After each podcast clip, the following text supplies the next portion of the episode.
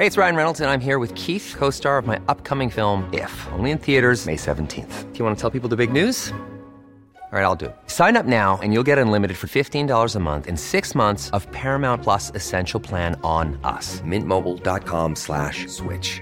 Upfront payment of $45 equivalent to $15 per month. Unlimited over 40 gigabytes per month. Face lower speeds. Videos at 480p. Active Mint customers by 531.24 get six months of Paramount Plus Essential Plan. Auto renews after six months. Offer ends May 31st, 2024. Separate Paramount Plus registration required. Terms and conditions apply if rated PG.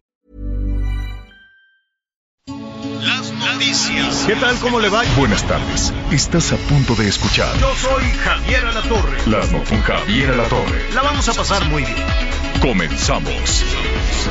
Si no te fuera bien, que te dolería más.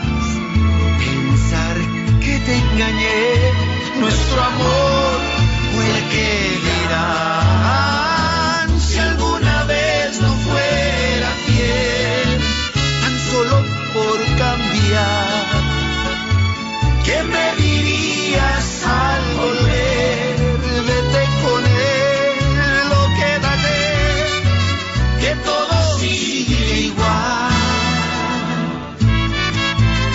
Bueno, pues así, medio cursis, entre cursi romántico, pero la canción es bonita. Esa canción se cantó yo creo que en toda Iberoamérica. Eh, no me acuerdo en qué año, pero lo están retomando Pedro Fernández, saludos a Pedrito, con Mocedades.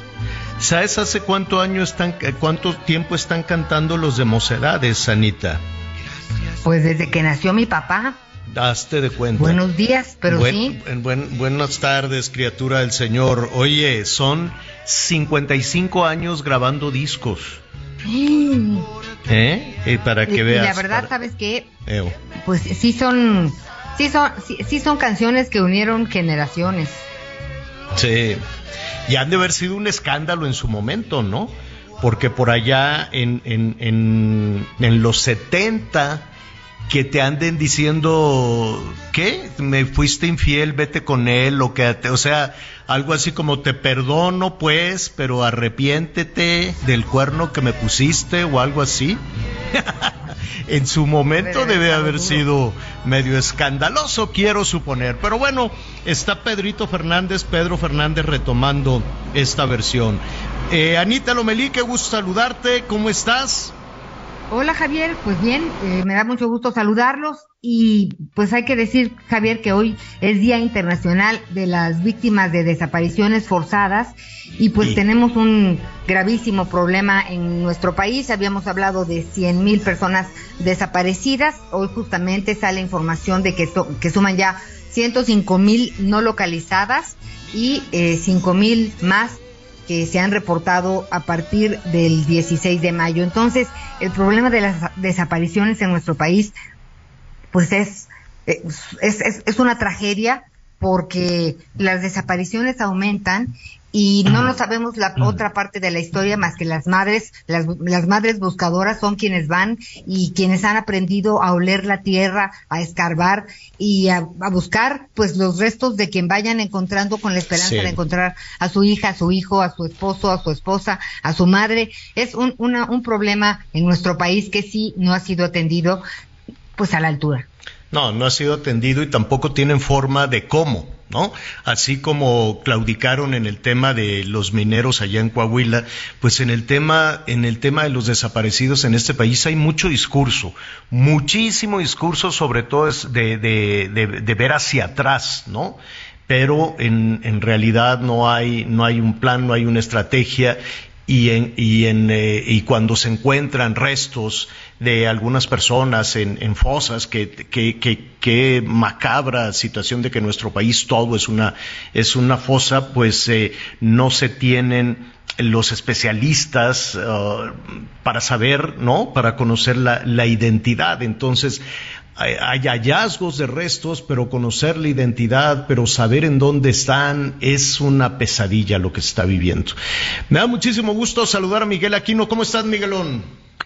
Hola Javier, ¿cómo estás? Me da mucho gusto saludarte, Anita. Muy buenas, buenos días, buenas tardes en algunas partes del, del país. Fíjense que ahorita con este tema que ustedes comentan y sobre todo y con este Día Mundial de los Desaparecidos o el Día de los Desaparecidos, que para mí es muy lamentable que desapariciones forzadas. De repente tengamos que tengamos que, que implementar estos días para recordar que todos los días una persona puede estar en este momento desaparecida, que puede estar secuestrada sencillamente que fue asesinado y que sus familiares no saben absolutamente nada de él. Eh, yo sumo, y, y, sobre todo ahorita con lo que ustedes están diciendo, la palabra indiferencia, Javier. Ha sido una indiferencia total por parte de las autoridades y no de esta administración, ¿eh? Tenemos que reconocerlo. Muchas administraciones han pasado y nadie ha tenido la sensibilidad de atender este tema de las desapariciones forzadas. No lo digo yo, lo dicen los especialistas. Precisamente recientemente estuvimos platicando con algunas de las eh, mujeres de las famosas buscadoras de Veracruz, de Tamaulipas, del estado de Sonora. Tuve la oportunidad de platicar apenas hace unos días en un programa que estamos preparando, que ya les contaré para los Estados Unidos. estuvimos preparando, eh, platicando con una mujer de Tamaulipas, aquella mujer que un día se le hincó al presidente Andrés Manuel López Obrador en plena mañanera. Platicamos con ella sobre su vida, qué es lo que ha estado sucediendo. Los especialistas dicen que las desapariciones junto con el tema del secuestro es de los delitos que más secuelas dejan en las víctimas y explico rápidamente por qué. Si a ti te matan a un familiar y a un ser querido, lamentablemente te duele, le lloras, pero sabes finalmente en qué terminó o qué sucedió y buscas justicia. En el caso de las personas desaparecidas, Hoy muchas de ellas han pasado 5, 10, 15 años y siempre existe la esperanza de que estén vivos. Si eres padre, no sabes si tu hijo o tu hija ya comió, si están abusando de él, qué fue lo que sucedió, si está sufriendo, si tiene dónde dormir, cuando a lo mejor ya está muerto. El problema es que ni siquiera tienes esa tranquilidad de llorarle, esa tranquilidad de rezarle, esa tranquilidad de despedirte, porque no sabes qué sucede con tu hijo. Las desapariciones forzadas que en México se suman ya más de cien mil y que es una de las cifras más grandes, no de América Latina, sino del mundo, sin duda es uno de los delitos que ha mostrado una gran indiferencia a las autoridades y que nadie realmente ha querido, ha querido entrar al tema.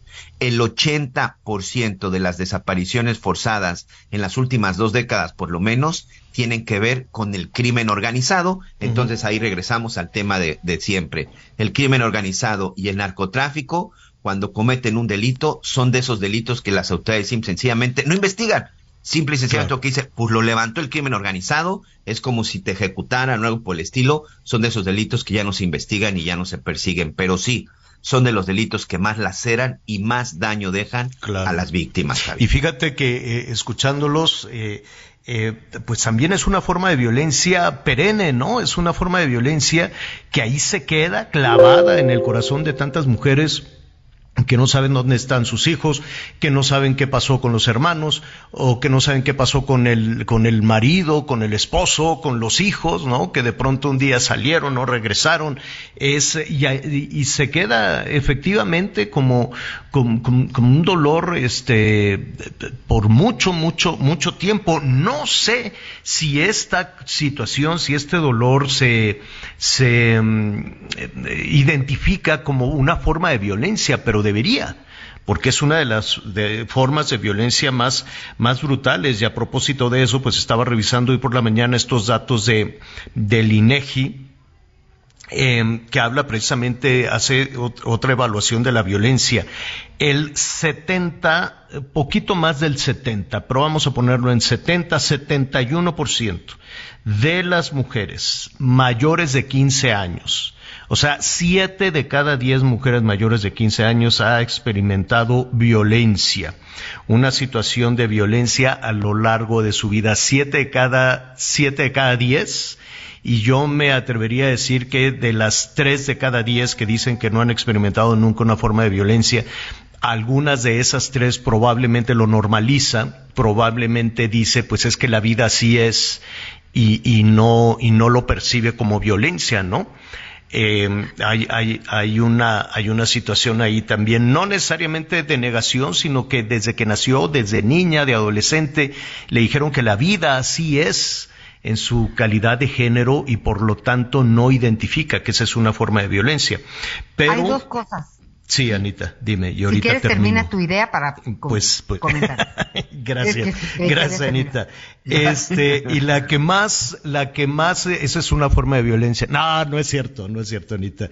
Eh, la que más prevalece es la violencia psicológica la violencia psicológica que te eh, que, normalizas eh, tremendamente o que te dicen que no vales nada o que te, te hacen algunos señalamientos despectivos de tu físico o de tu participación en la familia, es decir, hay tantas formas eh, eh no escondidas, sino dirigidas en la violencia psicológica, que esto es tremendo. Le sigue la violencia sexual, que también ese es un asunto tremendo, no porque sea el, la pareja, el marido, el concubino o, o, tener algún otro vínculo, el novio incluso, ¿no? Jovencitas de 15, 16, 17 años, no porque sea el novio, la pareja, lo que, cualquier vínculo que se tenga, se debe de aceptar la violencia este, sexual. El no es no. El no es no y lo tenemos que entender todos, las mujeres, los hombres. El no, aunque haya dicho que sí, mira, en España acaban de aprobar una legislación muy interesante en ese, en ese sentido. Y, y, en una gráfica, vamos a imaginarnos una gráfica rápidamente. Sí más sí es igual a no. Sí más sí es igual a sí. Sí más sí es igual a sí, hay un acuerdo, ¿no? Sí en un principio más no inmediatamente después es igual a no, ¿no? No más no es un no rotundo, entonces eso hay que entenderlo. Y, ya estaremos retomando también un poco de la experiencia española, que la verdad es, es muy, muy buena. Esto lo, al ratito lo vamos a platicar es una encuesta nacional sobre las relaciones eh, en los hogares, la dinámica de las relaciones en los hogares, lo que pasa dentro de los hogares que levantó el INEGI y es tremendo que más del 70, 7 de cada 10 señalan que han sido víctimas de alguna forma de violencia. Sí, Anita. Fíjate, Javier, que esto que tú señalas, también eh, es muy importante tener presente que hablar de violencia sexual en la casa es muy complicado. En la mesa, ¿no? Mijita, en la mesa no se hablan de problemas, aquí estamos comiendo, gracias a Dios, ok, a ver, y pues acaba uno platicando, sí, de muchas cosas, pero esos temas de, si, si no te platican lo que puede suceder o cosas que pasan, ¿no? Como el acoso laboral, el bullying, como tantas cosas, si no lo platican, pues también te da miedo decirles, oigan, me pegaron, oigan, entonces empezamos a vivir muy curiosamente en las familias una realidad este sui generis, así aparte, los hijos viven una y en familia vivimos otra. Entonces, sí es un tema que hay que tratar cómo educar a nuestros hijos para hablarles sin decirles, oigan, el mundo es horrible, ¿no? Pero saber que hay cosas de las que tienen que estar enterados porque existen pero todavía en nuestra sociedad no, no, no lo acabamos de lograr. Eso era una cosa que te quería decir y la otra, informarles que justamente hoy iniciaron las obras de adecuación para el Centro Nacional de Identificación Humana. Esto centro, esto va a estar en Morelos y bueno, allá estuvieron ¿Qué, ¿qué es eso? ¿Qué es? Pues, pues es el arranque de estas obras eh, justamente para, pues para tratar de apoyar en este afán de saber quién es quién, pues que todos los, colectivos y las personas que encuentren eh, pues restos humanos, este centro pues va a tratar de pues también de hacer análisis de estudios pues para dar con las personas porque los centros forenses no se dan abasto, ¿no? Fíjate qué este vergüenza, Anita, perdón que te interrumpa, qué vergüenza que hoy en pleno 2022 en un país como México con un nivel de violencia que no existe eh, en muchos lados, no tengamos ni siquiera los lugares especializados para la identificación de los cuerpos. Ahorita que, que, que comentabas Hay más de esto. 50 mil personas fallecidas sin identificar. O sea, es increíble la cantidad, la cantidad de dinero. A ver, para que nos entiendan nuestros amigos. En materia de seguridad y procuración de justicia, el gobierno de México entrega el mayor presupuesto a estas instituciones, a las encargadas de la procuración y a las encargadas de seguridad. Hoy en día el ejército mexicano es de las instituciones que recibe el mayor, el mayor nivel de presupuesto, más que salud, más que educación, más que eh, otras cuestiones. En materia de seguridad y procuración de justicia es en donde más dinero se gasta y que hoy de pronto salgan las autoridades y digan, no tenemos la capacidad, ni tenemos la infraestructura, ni lo necesario para, la, para llevar a cabo la identificación de las víctimas, cuando este asunto de la identificación de las víctimas tiene décadas, es ahí en donde yo les hablaba de la indiferencia y sobre todo de cómo a muchas autoridades no les ha interesado absolutamente en nada el tema de las desapariciones, el tema de identificar restos y ahí están las pruebas que de lo que sucedía por ejemplo con Ayotzinapa cuando encontraban restos, aquí no se tenía la capacidad que lo teníamos que mandar a otro país para poder tener para poder tener esos resultados. Eso es precisamente la indiferencia y eso es precisamente lo que creo que ya no se debe que no se debe de permitir. Hoy hoy estamos hablando de esto porque insisto, se tuvo que crear un día de las desapariciones forzadas, porque seguramente mañana o pasado las buscadoras regresarán nuevamente con sus manos, Javier, con sus escobas, con sus cubetas, a tratar de recuperar o a tratar de saber algo de su hijo o de su hija perdida. Qué terrible, no, y no hay apoyo de, de ninguna naturaleza, porque pues todo el dinero, eh, y más cuando ya se acerca la elección presidencial, todo el dinero, todo, todo el dinero se va a ir a, pues a los apoyos sociales, ¿no? A, a los niños, a las niñas, ahora con el tema de las escuelas, pues creo que es a un millón y tantos, este, niños les van a dar dinero, ¿no? Porque más bien se los dan a los papás. Este, son, creo que tres niños por familia, si son cuatro o cinco, pues este habrá que, lo pueden hacer también, pero tiene que hacer un trámite adicional. Al ratito le vamos a decir cómo, más a la mamá si es la madre soltera, a todos, ¿no? ¿Qué pasó? A las becas de estudiantes te, te referías? Sí, sí, sí. A los jóvenes, sí. Sí, son, son, este, es decir, a, lo que voy, hilando un poquito el comentario de Miguel, pues que todo el dinero ya en adelante se va a, a estos asuntos, se va a estos temas de, de las becas. Hay una que se llama Mi Beca para empezar, ¿no? que es a preescolar y también a primaria y luego a secundaria y luego le dan a, a los que no tienen, en fin, Toda la familia se puede formar para recibir varios apoyos. Yo conozco personas que les dan apoyo por madre soltera, pero también le dan apoyo por esto, también le dan, no, entonces son, son familias que hacen una, que tienen un ingreso eh, muy importante y este pues ya más bien están dedicados a, a, buscar las oportunidades de inscribirse en cualquier programa.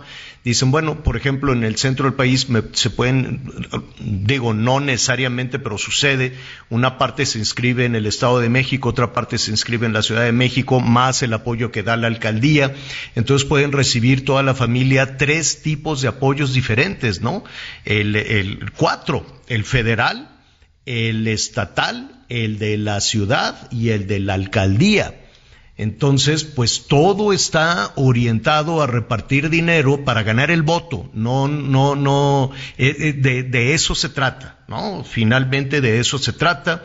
Es una costumbre que política carísima, carísima, porque pues es dinero de la gente. No, no creo que eso salga del bolsillo ni de los candidatos mucho menos de los partidos, porque de todas formas el dinero de los partidos también es dinero de la gente, este, y no saldrá de las cuentas de los candidatos ni de las cuentas de, de los funcionarios. Es dinero de la gente que lo utilizan para promocionarse, para anunciarse, vota por mí, vota por este partido, y esto pues ha sido una práctica desde toda la vida, por lo menos a Anita Miguel y a su servidor nos ha tocado todo el tiempo, ¿no? Cuando no, no, es el dinero en efectivo, pues también son las playeras y son las tarjetas de cualquier color. Pueden ser tarjetas guinda, tarjetas verdes, tarjetas rosas, tarjetas azules y luego ya las activan, pero todavía no la voy a activar hasta que votes por mí y gane. En fin, todo el dinero de los programas para la búsqueda de desaparecidos, para combatir la desaparición, la violencia contra la mujer, los albergues, todo ese dinero pues ya más bien nos vamos a olvidar y va a estar orientado a los programas sociales. Así es, esperemos que les llegue finalmente, pues es una parte de dinero que le llega. Ojalá no, no condicione la libertad de las personas para votar por, por quien, por quien ellos prefieran, ¿no? Pero es algo que, que, ahí está desde hace muchos, muchos años. Mm. Y también debo decir una cosa. Fíjate mm. que en función de estos apoyos en pandemia, sí hubo gente que pudo sobrevivir por estos apoyos. Si es algo que podemos hablar en función de... Me parece muy bien siempre y cuando no esté condicionado a un partido político, Anita. Si me, me explico. me parece muy bien ayudar a quien lo necesita, pero que eso no se, que eso no se convierta en la compra de la voluntad de las personas. A eso me refiero. Que, ayudó en pandemia, claro que, que ayudó en pandemia. En fin, por cierto, a propósito de, del dinero, pues algunas personas este, dicen, bueno, pues ya tenemos suficientes este, apoyos, pero también es cierto que con lo caro que está todo ya están saliendo a buscar trabajo.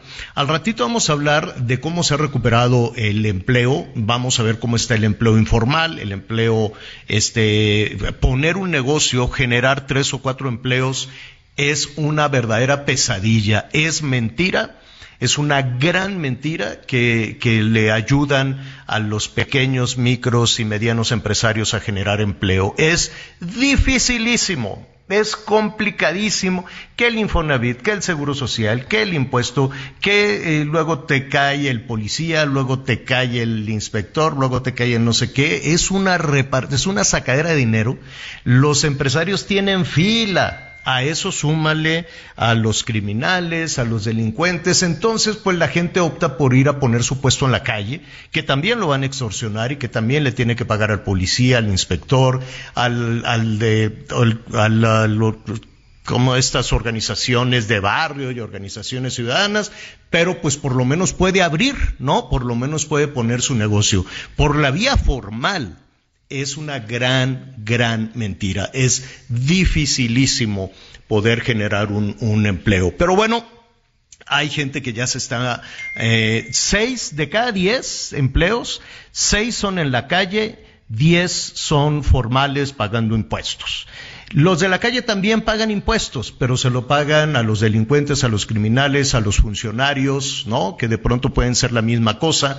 Es decir, de, cualquier forma la gente paga, seas formal o seas informal, la gente paga unos dinerales. Entonces vamos a ver cómo, cómo está conformado todo esto. Y después de la pandemia, este, si se ha recuperado, si se han recuperado los sueldos.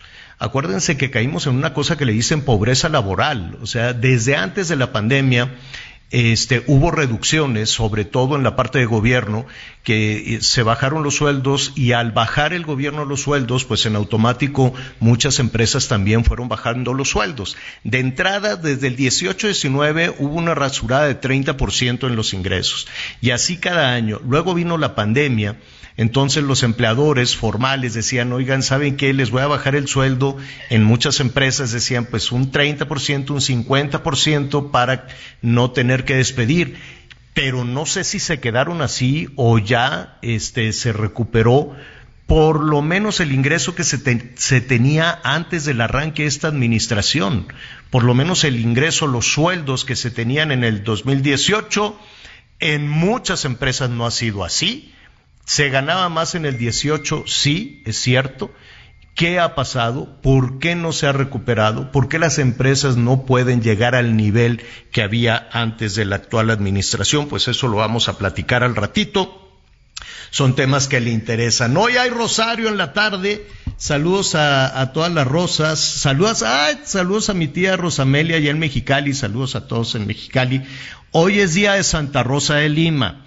Desafortunadamente en nuestro país asociamos a, esta a Santa Rosa de Lima, de Lima, Perú, fue la primer santa, digamos que del continente. Eh, eh, ya después hubo varios también este, mexicanos, pero pues ella fue eh, reconocida, ¿no? Canonizada o reconocida por la Iglesia Católica eh, no recuerdo bien la fecha, pero debe haber sido por allá siglo XVII, 1600, setenta y tantos. Santa Rosa de Lima, una mujer bueno que dedicó toda su vida a la educación de los niños, a curar a los enfermos, este, una verdadera santa, no confundir con el crimen organizado. No es lo mismo decir Santa Rosa de Lima en América Latina o en Perú a decir Santa Rosa en Lima en México. Qué tragedia que cuando se dice Santa Rosa de Lima en México lo ligas con unos malvados criminales, ¿no? Vamos a hablar de eso después de la pausa. Volvemos. Si alguna vez no fuera fiel, tan solo por cambiar, ¿qué me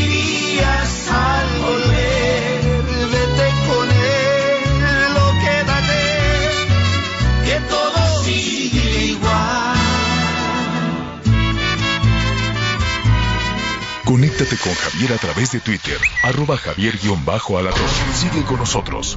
Volvemos con más noticias. Antes que los demás. Heraldo Radio, la H se lee, se comparte, se ve y ahora también se escucha.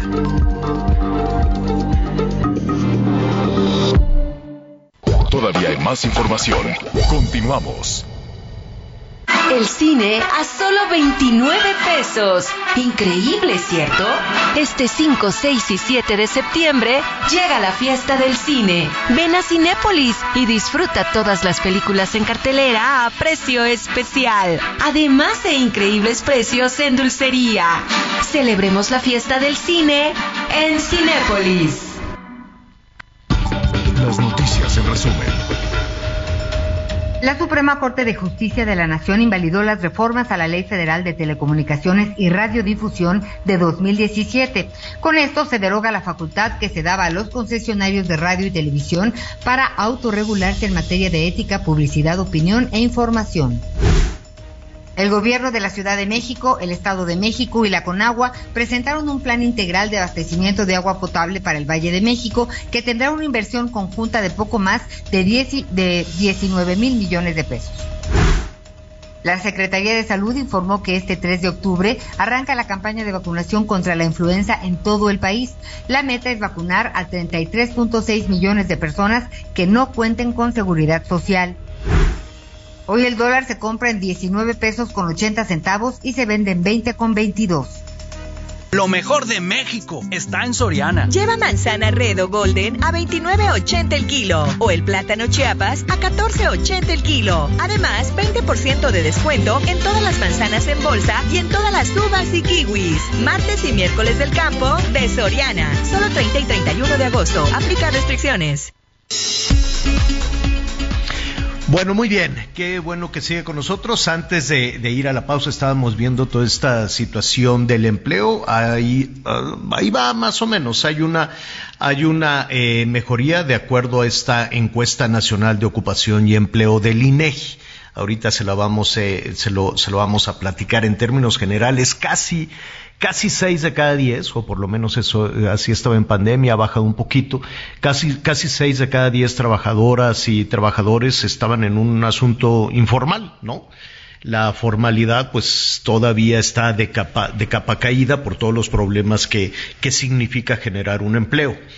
Eh, ¿Cuántos está Una cosa es tener el empleo y otra cosa es ver la calidad de los empleos, los ingresos por el trabajo que se está, que se está prestando. Y esto se lo digo porque, mire, vamos, eh, todo se lo atribuimos a la pandemia. Decimos, este malvado COVID vino y nos trastornó todo. Sí, eh, mucho. Pero Mire, hay que, hay que revisar este, rápidamente. Primero, la industria de la construcción estaba básicamente apagada desde el 18-19, ¿no? O por lo menos las áreas urbanas, por lo menos la zona metropolitana de, del Valle de México fue una cosa tremenda y se, se bajó el switch porque efectivamente había muchísima corrupción, pero no necesariamente bajando el switch es como vas a limpiar todo esto. Lo mismo sucedió con las medicinas y ahí estamos viendo las consecuencias y lo mismo ha sucedido con muchísimas otras eh, situaciones, los fideicomisos, en fin, y este se queda el switch ahí apagado. Entonces, por un lado, toda la cadena de empleos a partir de la industria de la construcción estuvo muy golpeado. Después, este, con los recortes,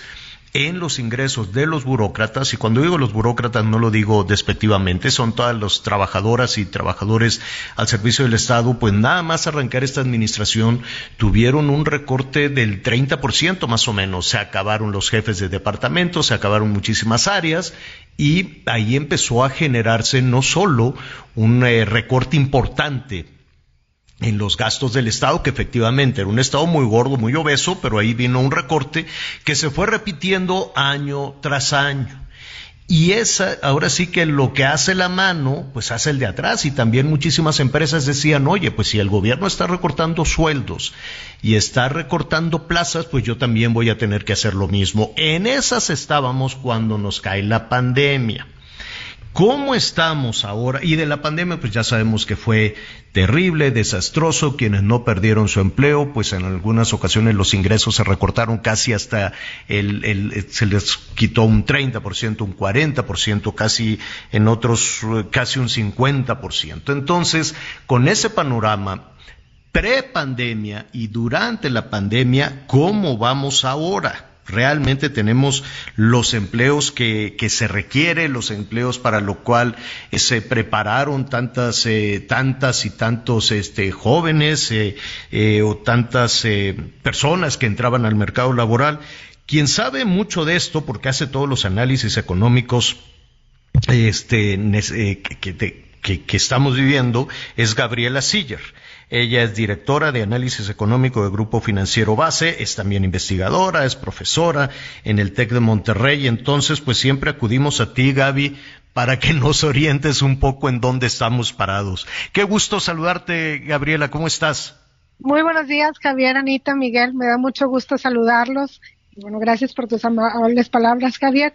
Y pues sí, estamos viendo un mercado laboral que mostró una mejoría marginal sin embargo, a pesar que la tasa de subocupación y que de desempleo extendido se ubica ya en los niveles prepandemia, esto no quiere decir que la economía mexicana pues ya va bien, porque también en los niveles prepandemia pues el mercado laboral no estaba en su mejor momento. Como bien mencionabas, pues la informalidad sigue siendo pues un problema de nuestro país. El 55% de los ocupados siguen bajo este esquema, lo cual pues obviamente... perdón Gaby que, que te interrumpa, pero ¿por qué es un problema cuando muchas personas lo ven pues como una salida, ¿no? Hace, hace un par de semanas hablábamos de una familia que gastó todos sus ingresos en abrir un negocio, una cocina económica, un restaurancito, batallaron muchísimo, finalmente lo abrieron y el día que lo abrieron cerraron por violencia y porque además pues empezó la fila de personajes a querer cobrarles cosas, ¿no?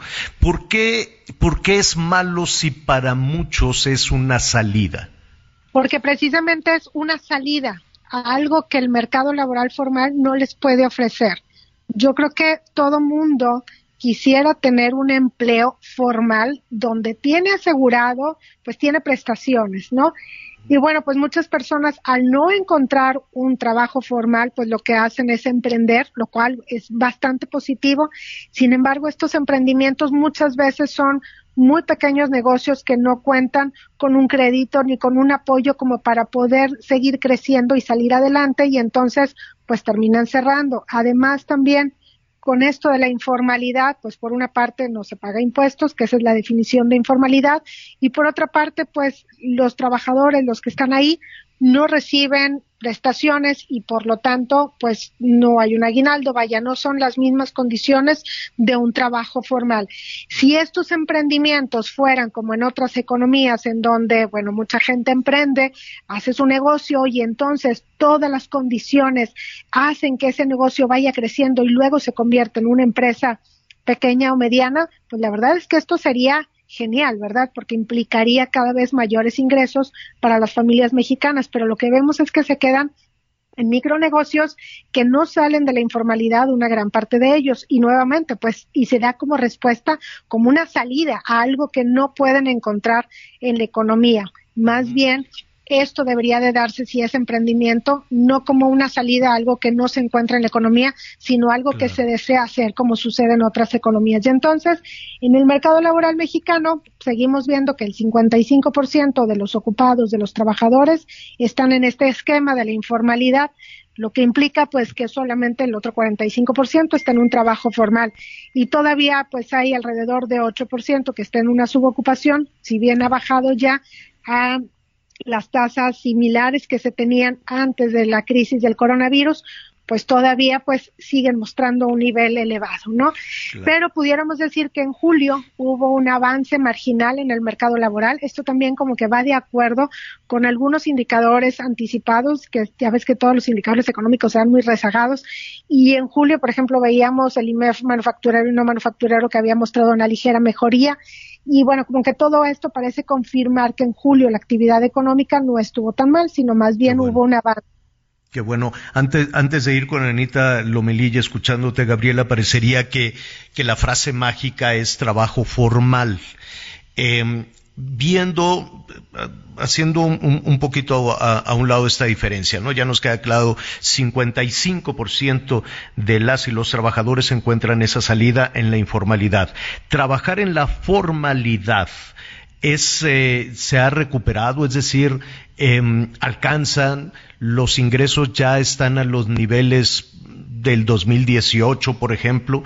Eh, yo recuerdo que muchas personas, incluso en la formalidad, pues decían, bueno, me voy a sacrificar, voy a ganar menos, voy a ganar la mitad, pero mantengo este sueldo. Muchos empleadores hablaron con los trabajadores y les decían, oigan, este, no vamos a cerrar, pero hay que pagar poquito. ¿Seguimos así? Sí, fíjate que desafortunadamente, como también mencionabas hace un rato, pues estar en la formalidad o que se haya mejorado los números de los ocupados y demás no implica pues que tienen una buena calidad los empleos. Lo que hemos visto es que en general lo que marca la ENOE, la Encuesta Nacional de Ocupación y Empleo, es que todavía hay un deterioro en los salarios, sobre todo en los porcentajes de las personas que ganan uno o dos salarios mínimos y bueno, pues también como que se ha abierto la brecha, ¿no? De que hay gente que gana cada vez más dinero, hay gente que cada vez o que se, se mantiene en salarios bastante bajos. Si nos vamos solamente a los que están registrados ante el IMSS, que es pues una pequeña parte de todo el universo del mercado laboral, ahí ya se recuperaron los niveles precrisis e inclusive se ve que la masa salarial real, es decir, descontada por la inflación, ya superó los niveles precrisis y se ha incrementado ligeramente, pero es solamente un pequeño porcentaje. Desafortunadamente, pues vemos que lo que va avanzando el mercado laboral no es suficiente tampoco como para poder compensar la elevada inflación que estamos viviendo y que seguramente todavía no ha tocado un pico. Por eso es que también, hilándolo todo esto con los datos que da el Coneval, pues resulta que en México hay alrededor del 38% de pobreza laboral. Esto quiere decir 38% de las personas que trabajan no alcanzan a comprar una canasta básica alimentaria. Y bueno, pues entonces, exacto, los números son como para llorar, ¿verdad? Y entonces hablamos de una mejoría, es bastante marginal, ¿no? Porque es una mejoría, pero respecto a niveles, pues, eh, bastante malos que se tenían en el mercado laboral. Y ese dato de la pobreza laboral pesa y pesa muchísimo. Anita Lomeli. Anita. Estoy haciendo un programa, gracias Javier, sobre el tema de MIPIMES y de las pequeñas y, eh, empresas.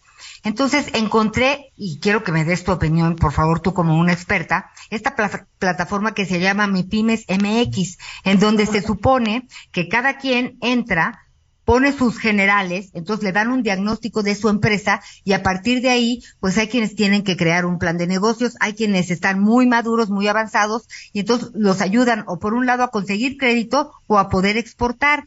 Estas páginas, estas plataformas, ¿sí sirven? Pues yo creo que sí, ¿no? La cosa es que no nada más estamos hablando de una plataforma, sino más bien también de todas las condiciones, ¿no?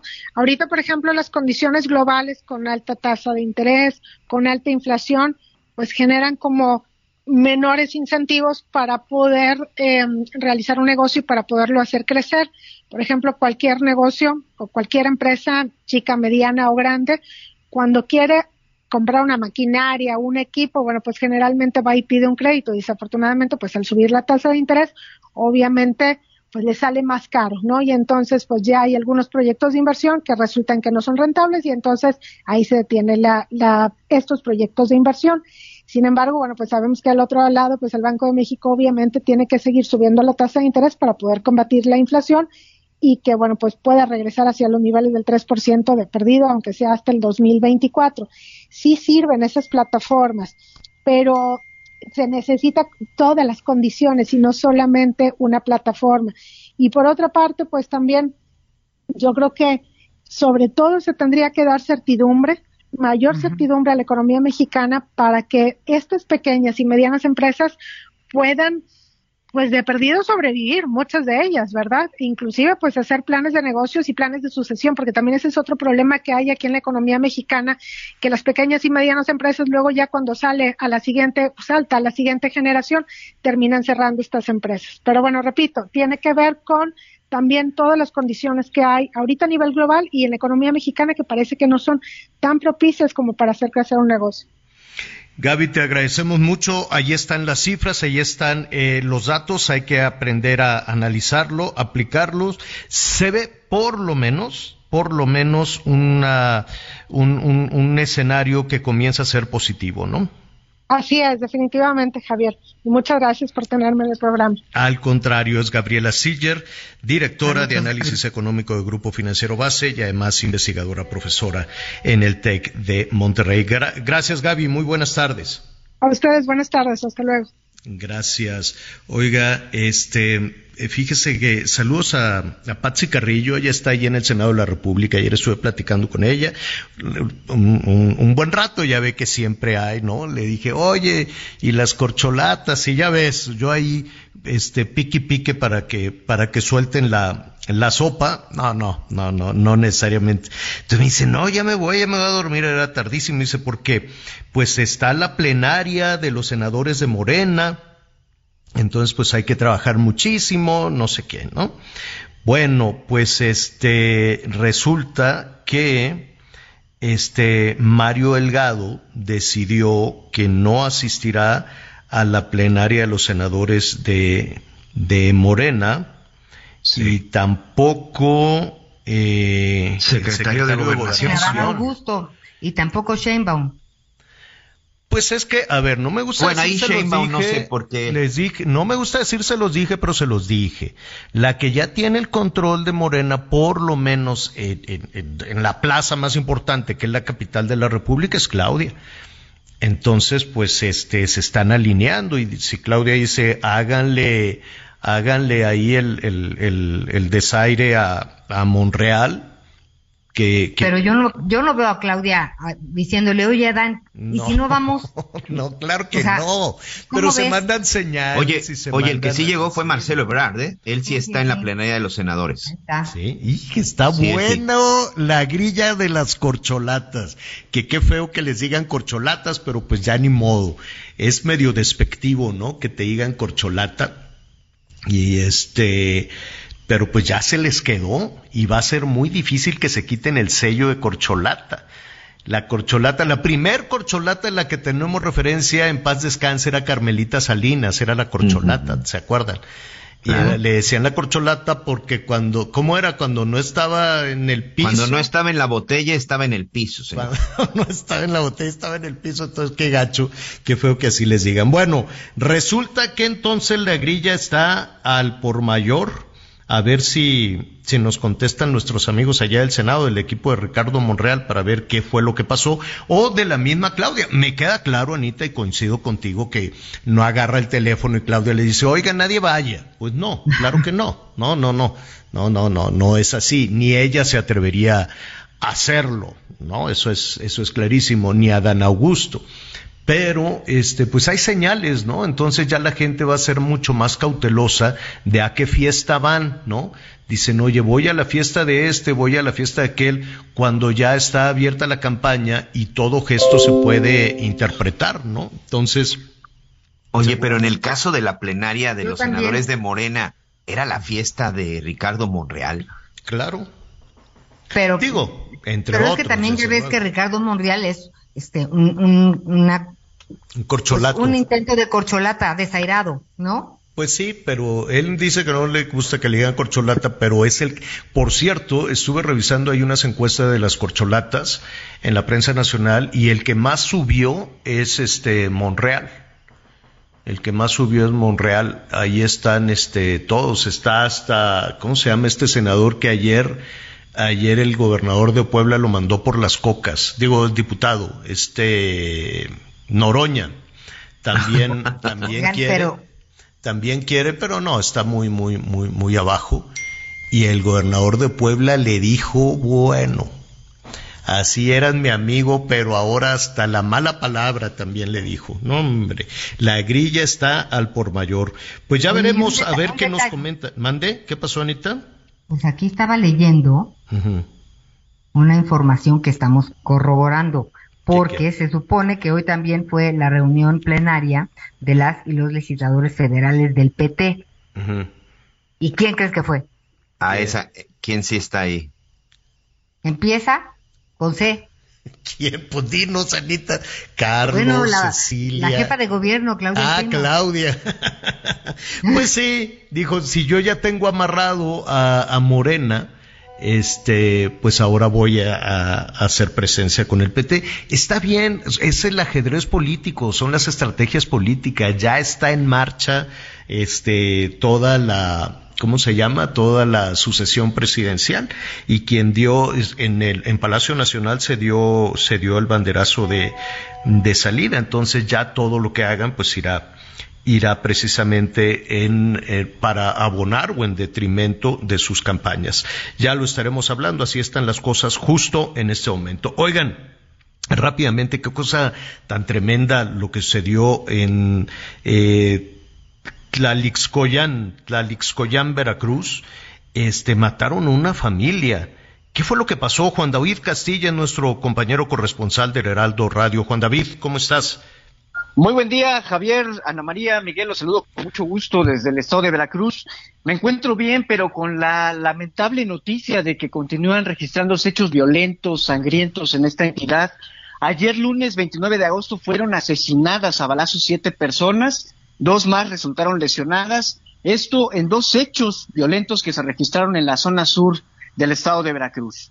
Como bien lo mencionabas, Javier, el primer multihomicidio ocurrió en el municipio de Tlalixcoyan, donde se reportaron cuatro personas fallecidas y una más lesionada. Se trató de integrantes de una misma familia quienes fueron sorprendidos y atacados a balazos al interior de su propia vivienda.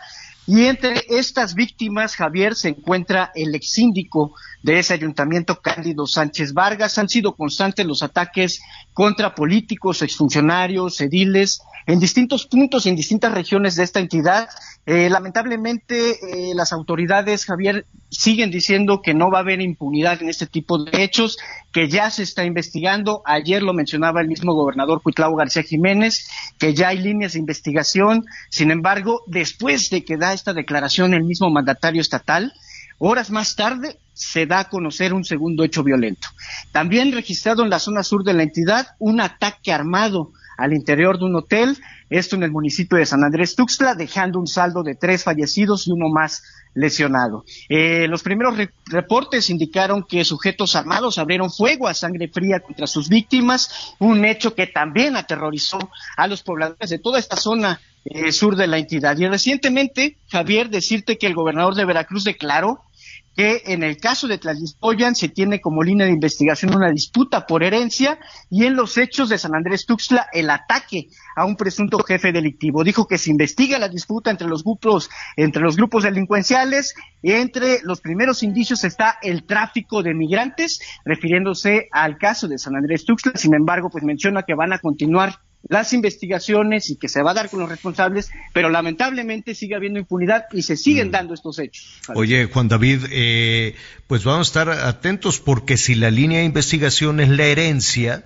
eso quiere, o sea, si ya están llegando a ese punto, quiere decir que tendrán alguna información de quiénes son los presuntos responsables. Mataron a este hombre y los otros, eh, las otras tres personas que fueron ejecutadas, todos de la misma familia. Sí, sí, sí, Javier, el, el exfuncionario asesinan al exfuncionario y asesinan a, integrantes de su misma familia. Eh, el gobernador no quiso ampliar la información, le va a dar espacio a la fiscal general del estado, Verónica Hernández Llanans, para que más adelante ella pueda dar a conocer cómo van estas investigaciones. Sin embargo, lo que nos adelanta es que es esta disputa por una presunta herencia y en el otro caso, en el de San Andrés Tuxtla, que es por eh, los grupos delincuenciales que se están atacando a sangre fría. Bueno, sí, es lo que vamos, eh, vamos entrando a la segunda parte del programa. Si la fiscal dice algo de, de, esta situación, estaremos ahí atentos a lo que nos informes. Claro que sí, vamos a darle seguimiento, Javier. Gracias. Gracias, Juan David. Qué cosa tan terrible esto del dinero cómo puede volver locos a los integrantes de la misma familia en caso, en caso de que esa sea el móvil del, del crimen, pero matar a cuatro por la herencia, eso es lo que está sugiriendo de momento la, el gobierno de Veracruz y la fiscalía. Vamos a retomar este asunto después de una pausa.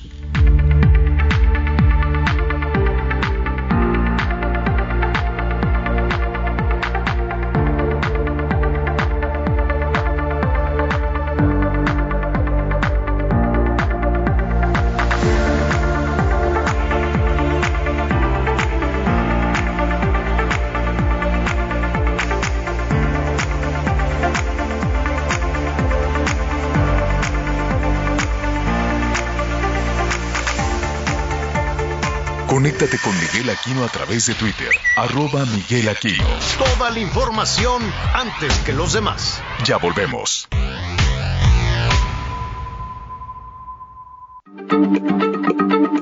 Heraldo Radio, la H se lee, se comparte, se ve y Ryan Reynolds here from Mint Mobile. With the price of just about everything going up during inflation, we thought we'd bring our prices down. So to help us, we brought in a reverse auctioneer, which is apparently a thing.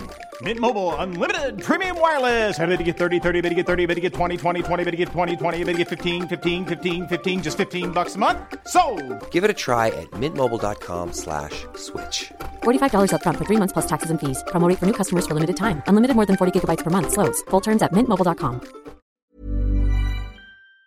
Ahora también se escucha.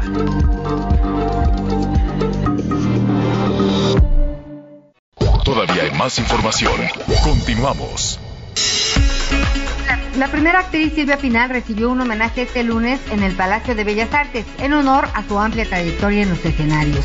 Silvia Pinal estuvo acompañada de sus hijas, Silvia Pasquel, Alejandra Guzmán, además de su nieta y bisnieta Stephanie Salas y Michelle Salas. Y con esto vamos a un recorrido por todo el país.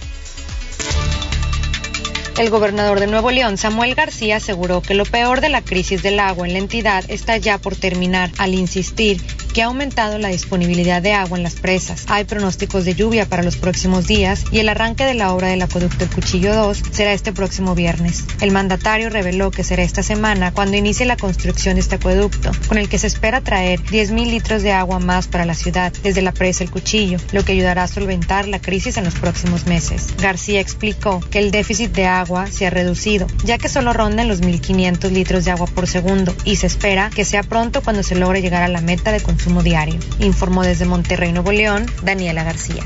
Durante el lunes 29 de agosto fueron asesinadas a balazos siete personas y dos más resultaron lesionadas en dos hechos violentos registrados en la zona sur del estado de Veracruz. El primer multihomicidio ocurrió en el municipio de Tlalixcoyan, donde se reportaron cuatro personas fallecidas y una lesionada. Se trató de los integrantes de una misma familia quienes fueron atacados a balazos al interior de su vivienda. Entre las víctimas se encuentra el ex síndico de ese ayuntamiento, Cándido Sánchez Vargas. Horas más tarde se dio a conocer un segundo hecho violento también al sur de la entidad, donde se registró un ataque armado al interior del Hotel Relax en el municipio de San Andrés Tuxtla, dejando un saldo de tres fallecidos y uno más lesionado. Los primeros reportes indicaron que sujetos armados abrieron fuego a sangre fría contra sus víctimas, un acontecimiento que también aterrorizó a los pobladores. Informó desde Veracruz Juan David Castilla. Elementos de la Fiscalía General de Justicia del Estado de México, en coordinación con la Sedena, la Marina y la Secretaría de Seguridad del Estado, desplegaron un operativo especial en la región sur de la entidad para localizar un integrante del instituto institución que fue reportado como desaparecido desde el sábado pasado. Al instruir el operativo, el fiscal general del Estado, José Luis Cervantes Martínez, enfatizó en que atentar contra sus compañeros es atentar contra la institución del Estado, por lo cual responderán con firmeza.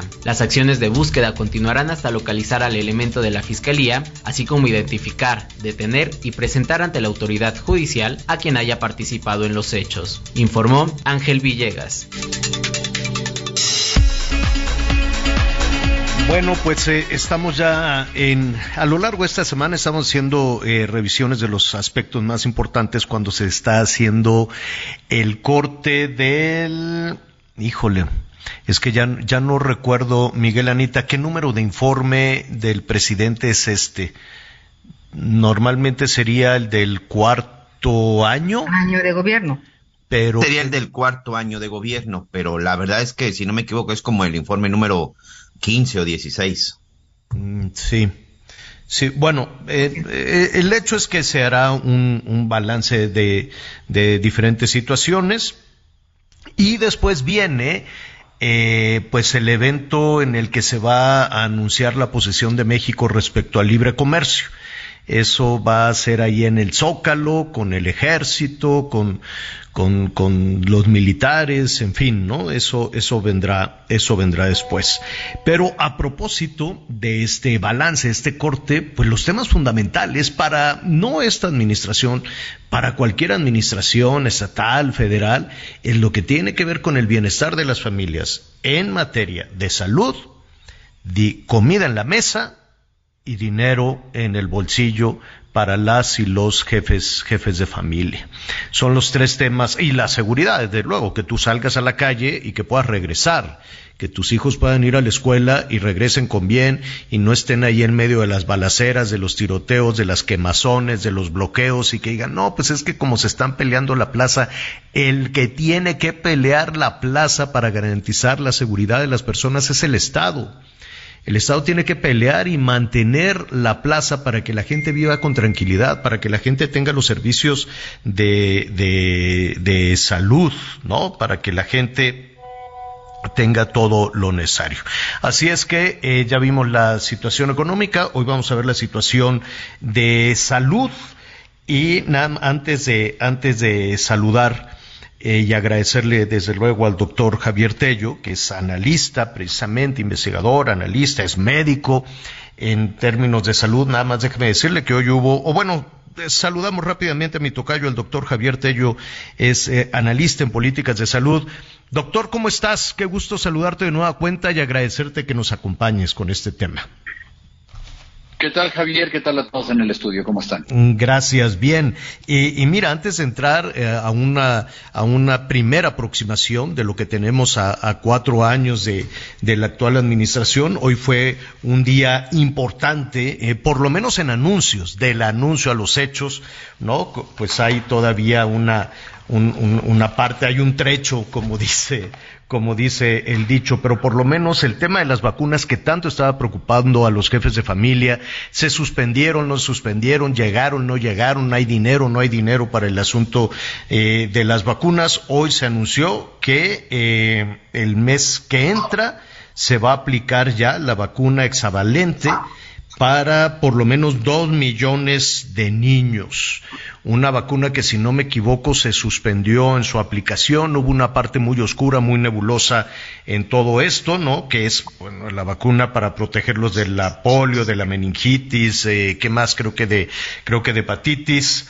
Eh, y también se anuncia eh, la vacuna para el virus de papiloma para las niñas entre 13 y 14 años y se anunció también otra jornada de vacunación contra el COVID, ¿no? Eh, vamos a ponerlo en el plano de las buenas noticias, pero con eso se cubre, se cubre ya todo, todo el expediente. ¿Cómo estamos en materia de salud a cuatro años de distancia de la actual administración, doctor? Mira, Javier, primero, primero déjame responderlo de hoy en la mañana. Eh, ciertamente son buenas noticias. El hecho de que finalmente se vaya a hacer algo para volver a traer a los niños, a emparejarlos con lo que les debíamos en las dosis rezagadas tan grande que tenemos esto eh, problema con la vacunación, son buenas noticias. Cabe decir ahora sí algunas acotaciones. Claro, no hacerlo ya no era una mala decisión, sino sería un suicidio absolutamente estúpido. ¿Por qué?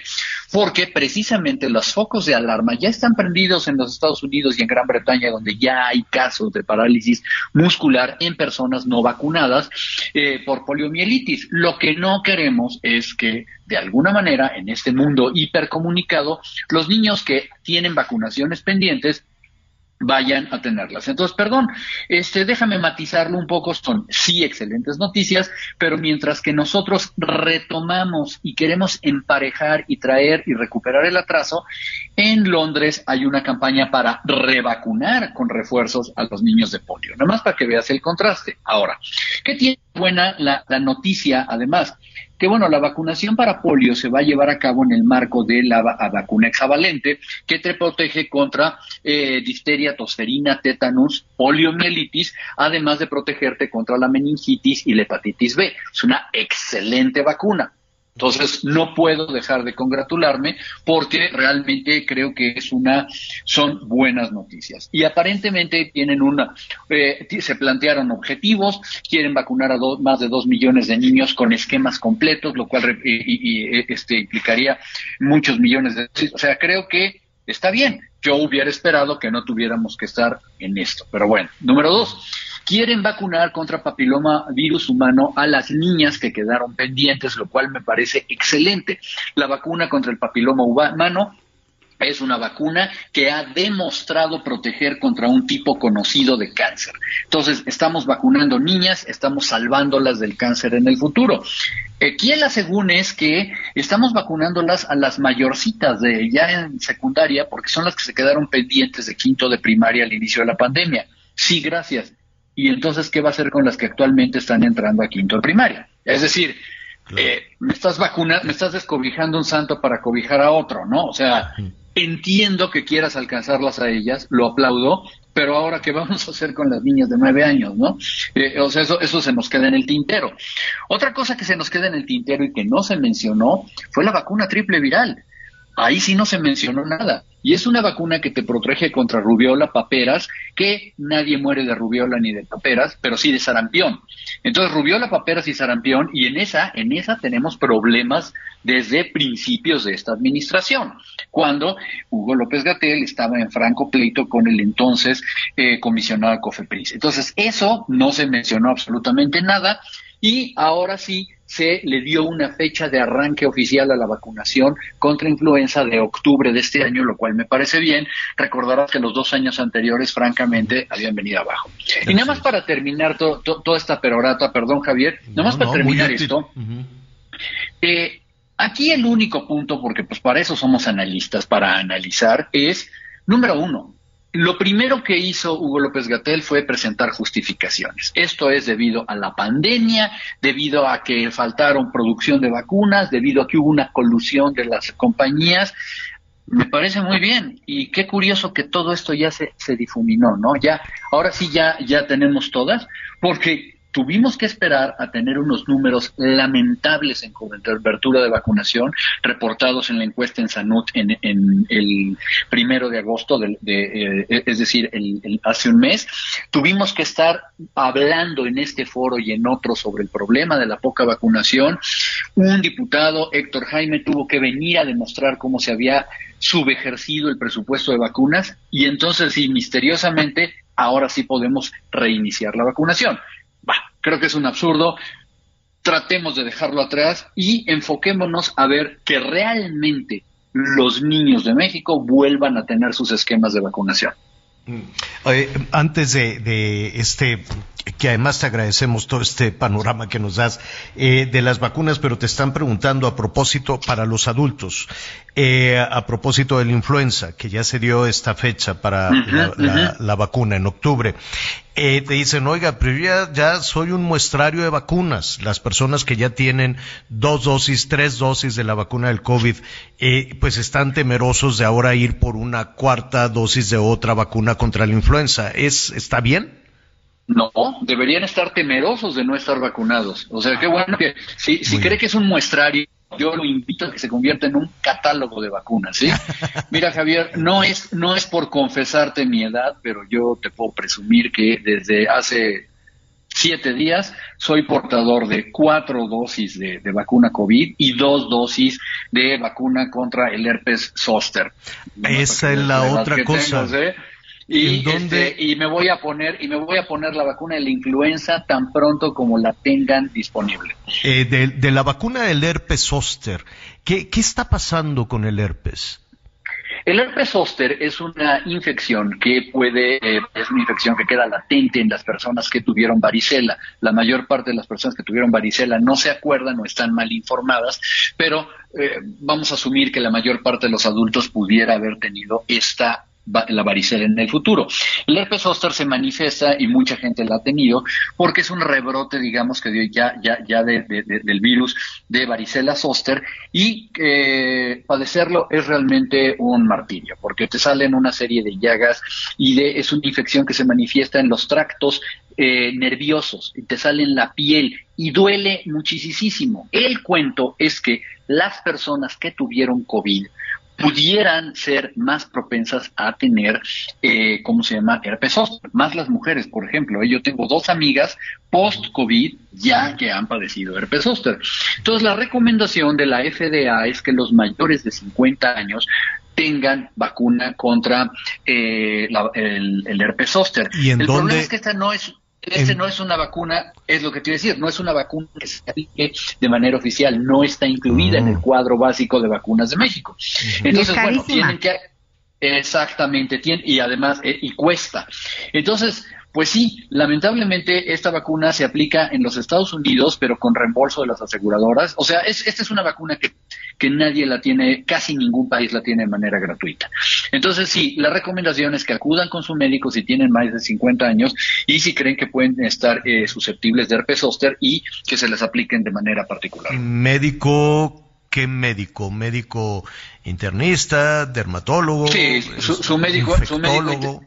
Mira, es poco probable que lo tengan los médicos internistas, sin embargo hay muchos médicos que tienen vacunas para adultos, pero normalmente y curiosamente son los pediatras quienes tienen mayores tratos con los distribuidores de vacunas y, los pueden ayudar bastante. Si no, seguramente su médico los va a encaminar a qué vacuna comprar y se los va a aplicar él o mm, ella.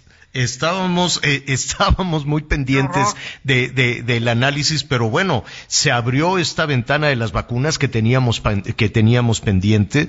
Eh, de alguna manera, ahora los adultos pues nos estamos familiarizando con las vacunas que, que siempre lo teníamos en la percepción de los recién nacidos, de los más chiquitos, de los pequeñitos, pero las cosas cambiaron, ¿no? Y yo creo que las cosas cambiaron desde la influenza, desde la crisis de la influenza, hasta esta hecatombe tremenda, el COVID, y pues eh, ahora pues se percibe que hay que vacunarse. Eh, como reporteros y seguramente los médicos, sí teníamos cierta familiaridad cuando teníamos que ir a alguna zona de conflicto o algún desastre natural, de ponerse algunas vacunas, eh, pero muy pocas profesiones, salvo ustedes y tal vez nosotros, estábamos familiarizados con esto. Ahora pues habrá que estar cercano a esto y, para entrar en el tema de la salud pública, no tiene todavía la salud pública esta percepción de vacunar a los adultos, ¿no? Eh, sí, pero mira, lo que ocurre en el tema eh, eh, es, es, algo complejo. Eh, al hablar de la siempre es un tema de costo-beneficio. Actualmente hay una, una de las, eh, bueno, hay dos tipos de vacunas. Una que es la vacuna contra la influenza, que se ha visto que hay un costo-beneficio en vacunar a las personas, sobre todo mayores de 60 años. Eso es indiscutible y por eso es una vacuna gratuita. Es cuando tú haces estos estudios de, de salud, eh, de economía en salud y ves hasta dónde es donde realmente te ayuda el pagarlas con dinero estatal. Claro, si tu dinero fuera infinito, pues pagarías todo pero no es el caso, ¿no? Entonces, eh, es por eso que en muchos países se vacunan solo a las mujeres contra papiloma o virus humano, y en los países literalmente se vacuna también a los varones, a los niños, ¿no? Porque les alcanza el dinero. En este caso, en México, se aplica la vacuna para, la, para el neumococo en los adultos en los adultos mayores de 60 años, porque ellos pueden tener problemas este, que pueden llegar a, ser mortales. Entonces, esta vacuna sí está en el cuadro de vacunación, a lo, mismo que la vacuna contra la influenza para los adultos. Ok. Y entrando en, en, materia de la salud pública de este, de este proyecto, este programa que ha tenido diferentes, diferentes nombres, eh, haciendo una comparación, por ejemplo, con los temas de economía, se dice, ya de plano se pateó el bote en términos de inflación y de crecimiento económico hasta el 24, ¿no? Hasta el 2024 vamos a ver estos resultados, una baja en la inflación y demás. En eh, los temas de las obras de infraestructura también se está pateando el bote hacia el 2024, pero en términos de salud, no hemos escuchado cuándo vamos a tener ese sistema este como el de Dinamarca o un país este desarrollado. ¿Cómo no? pero también para el 2024. Mira, Javier, el, asunto es muy sencillo. O sea, eh, eh, este, una de las cuestiones que este gobierno no hizo de manera adecuada desde un inicio fue enfrentar la, salud. Hay que decirlo porque yo escribí análisis sobre las propuestas de los candidatos en el año 2018 y prácticamente la propuesta del candidato López Obrador en materia de salud era terriblemente vaga, aunque sí lo era universalizar la salud y dar eh, salud gratuita y todo. Pero digamos que el cómo hacerla, la parte táctica y la parte estratégica, jamás, jamás les funcionaron. Entonces, lo primero que ocurrió fue entrar con una bandera ideológica. Ahí es donde todo se vino abajo. En el momento en que ideológicamente tú vienes a decir todo lo que está está mal, vamos a derrubar el sistema lo vamos a construir desde los cimientos, alegando además que tenemos quién sabe cuántas décadas de neoliberalismo y de bla, bla, bla, lo único que ocurrió es lo que estamos viendo. Número uno, y, lo digo en orden cronológico, ¿no? El desabasto de medicamentos. ¿Por qué? Porque lo primero que ocurrió es que a nivel federal, no solo en la Secretaría de Salud, se centralizaron las compras. Lo mismo comprar este, una eh, playera o comprar cualquier otra cosa que comprar medicamentos. ¿Por qué alguien tenía que venir a meterse en algo tan terriblemente especializado y que se había estado haciendo bien como la compra de medicamentos? Bueno, pues lo hicieron. Y como siempre he dicho un poco a manera de burla, es como si fue llegara yo con el secretario de la Defensa a decir cómo comprar tanques de guerra se iba a reír de mí, ¿no? Es decir, ¿tú qué sabes? Bueno, eso ocurrió con la salud. Número dos, quitaron el Seguro Popular solamente por motivos ideológicos. Seguro Popular había probado ser una fuente de financiamiento adecuada para muchas familias que no tenían acceso directo a una institución de salud y lo quitaron porque no les gustó, porque venía del neoliberalismo, porque lo había hecho Julio Frank, por lo que tú me digas, nos quedamos sin Seguro Popular. Número tres, el no tener previsto un esquema adecuado en cuenta al Consejo Nacional de Salubridad hizo que tuviéramos el peor manejo de la pandemia que pudimos haber tenido, con una mortalidad brutal. Y sobre eso Imagínate todos los asegúnes que hemos tenido, el no tener un programa de vacunación adecuado, el que estamos dando bandazos entre una estructura que nunca entendimos del INSABI y ahora está regresándose a un bienestar, el que evidentemente tenía que salir la situación gremial de muchísimos colegas míos y personal de salud que no saben si son de aquí o son de allá, que si nos faltan médicos. Y el día de hoy, hoy, hoy, seguimos escuchando pretextos. Ese, ese, eso, Javier, creo que es lo más frustrante en salud, que se ha convertido este en el sexenio de los pretextos en salud. Y cada vez que, si alguien nos escuchando, seguramente al estar ya diciendo que, que lo único que sabemos es hablar mal y no sé qué, porque son incapaces de reconocer que desde un inicio quisieron hacer las cosas de una mala manera. Y yo creo que de las cosas en las que hay que darles continuidad siempre de los programas gubernamentales en todos los países es la salud. No importa quién esté en el gobierno, la salud debe tener una continuidad. Los programas de salud deben ser apolíticos, ¿sí? Pues salud no se juega. Pero aquí, pues quisieron crear la salud de la 4T. Anita Lumelite quiere preguntar, Javier. Pues ya nada más después de todo lo que hemos escuchado. Sí, gracias, Javier. La de la del herpes, este zóster, son varias, eh, son tres vacunas las que hay que ponerse, ¿verdad? No solo es una. Es correcto, son tres dosis. Qué horror. Oye, y sí, a mí siempre, siempre pregunto lo mismo, me va a decir Javier que parezco disco rayado, pero con esto de la viruela del mono, luego digo, chin, mejor me vacuno por si las dudas. Este, pero no debemos de entrar en pánico, ¿verdad? No, no hay que entrar en pánico. La, este, la, viruela del mono es una emergencia de salud internacional, pero significa que hay que prender, eh, prender la, la, las luces dedicarle recursos y tener programas. Eso es lo que significa una, este, ¿cómo se llama? Eh, eh, emergencia epidemiológica. Hoy, curiosamente, Genaro Lozano escribe una columna en Reforma muy buena, muy interesante, diciendo, señores, estamos otra vez comenzando a repetir una serie de errores. Si no se ponen las pilas, sobre todo en las poblaciones de riesgo, como ya lo están haciendo en otros países, vamos a tener un problema. Con las personas inmunocomprometidas, con las personas que tienen altos niveles de riesgo, pudiéramos tener un problema. Pues ahí está, te agradecemos muchísimo, te agradecemos muchísimo, Tocayo, el análisis, el balance, en dónde estamos con este pendiente que mira, pues claro que preocupa, claro que preocupa el, poder tener el sistema, el sistema de salud, si no como el de Dinamarca, pues uno, uno que por lo menos pueda garantizar los mínimos elementales de bienestar en, en cuestiones de salud, porque nos estamos gastando el 45% de los ingresos familiares en medicinas.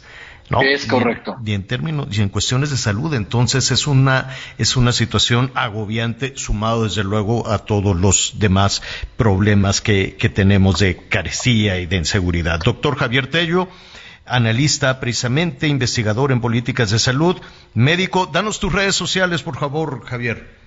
Me encuentran en arroba statcons, estoy Muchísimas, muchísimas gracias. Bueno, pues ahí están las cosas. Hay que tener ese diagnóstico, ¿no? No se vale cerrar los ojos y decir todo, todo está jalando para, pues, precisamente tomar muy buenas, muy buenas decisiones. Gracias, Javier. Oigan, eh, vamos a hacer una, vamos a hacer una pausita al ratito. Eh, no sé, a ver, jóvenes, yo sé que en el mundo del deporte de pronto la dinámica es otra nada más para, para dejarlo ahí pendiente. Eh, ¿Cuánto en algún momento, Anita, Miguel, cuando ustedes decidieron, sabes que yo me voy a dedicar, voy a ser reportero, voy a ser comentarista, voy a ser reportera, y entonces tu familia, ¿qué te decía, Anita? ¿Cuánto te imaginaste que podrías llegar a ganar, Anita, Miguel? Bueno, mis papás me dijeron, de ninguna manera te vas a morir de hambre, eso no sirve para nada. Sí, ¿qué hablas? No. Pues tú, Miguelón. No, la misma, señor, también. Muy, muy mal pagado y la verdad es que nunca pensé que podría hacer algo bien en el periodismo muy mal pagado. Es más, cuando empecé tenía dos trabajos. Era periodista y aparte me dedicaba a las ventas, imagínate. Bueno, de eso vamos a hablar. Hay muchos deportistas que sus papás le dijeron lo mismo. Muchos futbolistas. Vamos a hablar de ese asunto después de la pausa.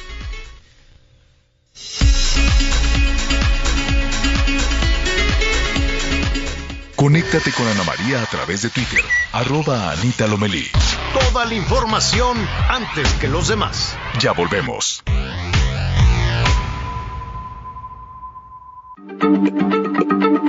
Heraldo Radio, la H se lee, se comparte, se ve y ahora también se escucha.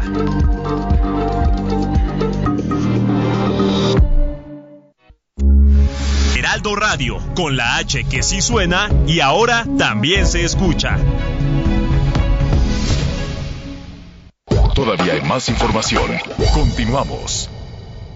En Soriana encuentras la mayor calidad. Lleva pollo entero fresco a 37.90 el kilo. Sí, a solo 37.90 el kilo. Y la milanesa de res pulpa blanca a 159.90 el kilo. Sí, a solo 159.90 el kilo. Soriana, la de todos los mexicanos. agosto 31. Aplica restricciones.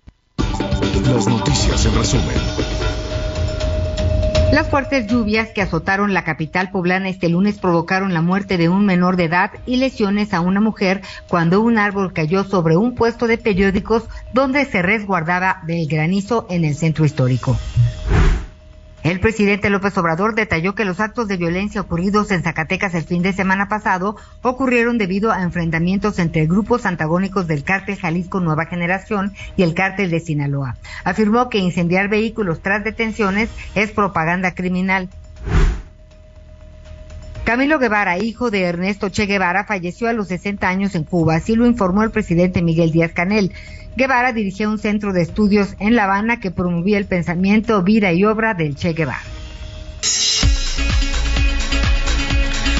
Bueno, muy bien. Eh, se les estaba les estaba diciendo ahí de, bueno, antes de, continuar, es que aquí me estaba mensajeando con Joaquín López Dóriga, le enviamos saludos, les manda saludos Anita Miguel. Saludos, este, querido Joaquín. Sí, claro, y vamos a ir a comer, sí, claro, con mucho gusto.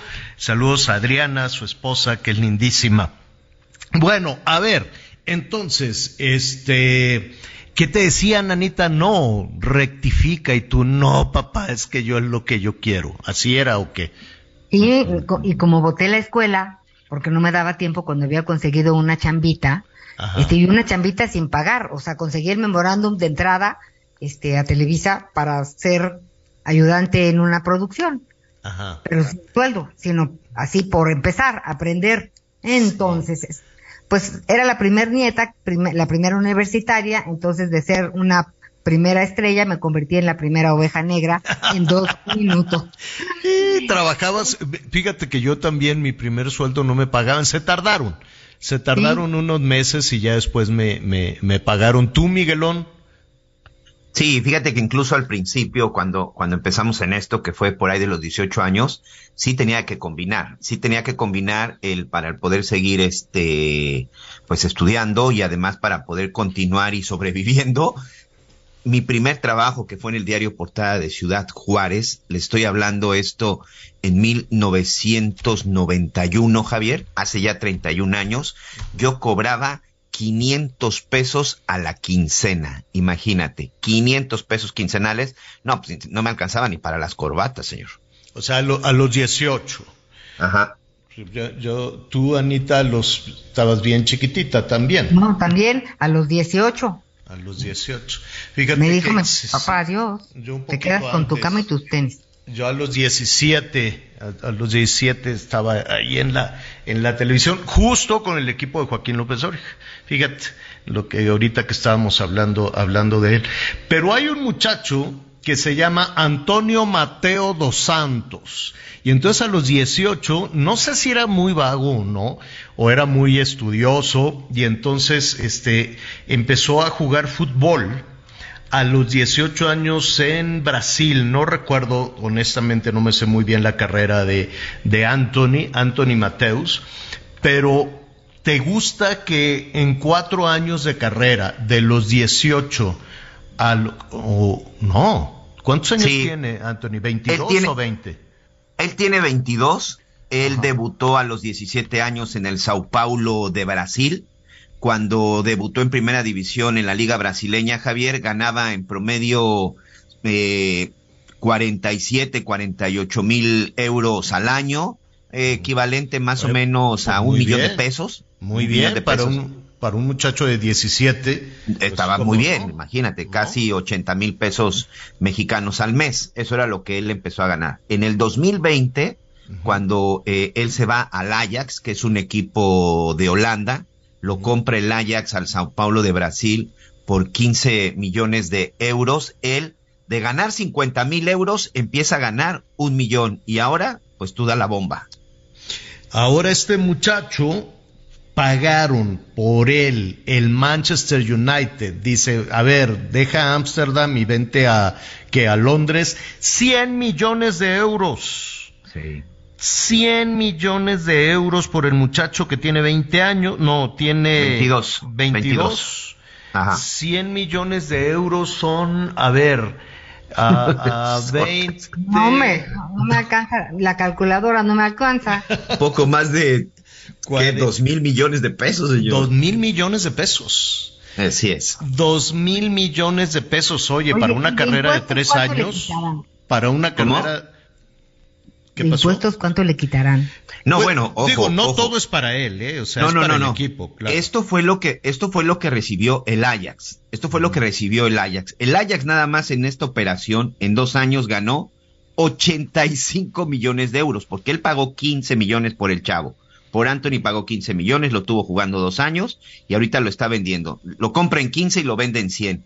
Y ahora el sueldo de Anthony, este chavo brasileño que por cierto, y, y espero no sonar este eh, ahí muy, muy racista, eh, desde hace mucho tiempo, desde Kaká yo creo, que es el último jugador brasileño que no es este afroamericano, bueno, que en este caso no es afrodescendiente, es, es blanco, Anthony es blanco, es un jugador brasileño delantero, y lo digo porque normalmente los jugadores brasileños estrellas, desde la época de Pelé, incluso hoy el propio Neymar y otros como Cicinho, este, como blanco, blanco, sí, de piel blanca, es un, es un, es un, es un brasileño de piel blanca, eh, insisto, hay muchos jugadores brasileños así, pero delanteros son muy pocos de, de, de tez blanca, el último que yo recuerdo, insisto, es Kaká, que también fue un extraordinario jugador. Pero el hecho es, Javier, que este chavo de ganar 50 mil euros en el 2018, de ganar un millón de euros en el 2020, a partir de este año en el Manchester United estará ganando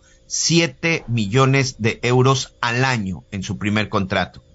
7 mm. Pues millones. Imagínate, ¿no? Buen, buen negocio después de que de tres años. Ahora, son carreras que, que hay que llevarlas, este, ¿cómo se dice? Eh, pues, adecuadamente. Muy, transparentes.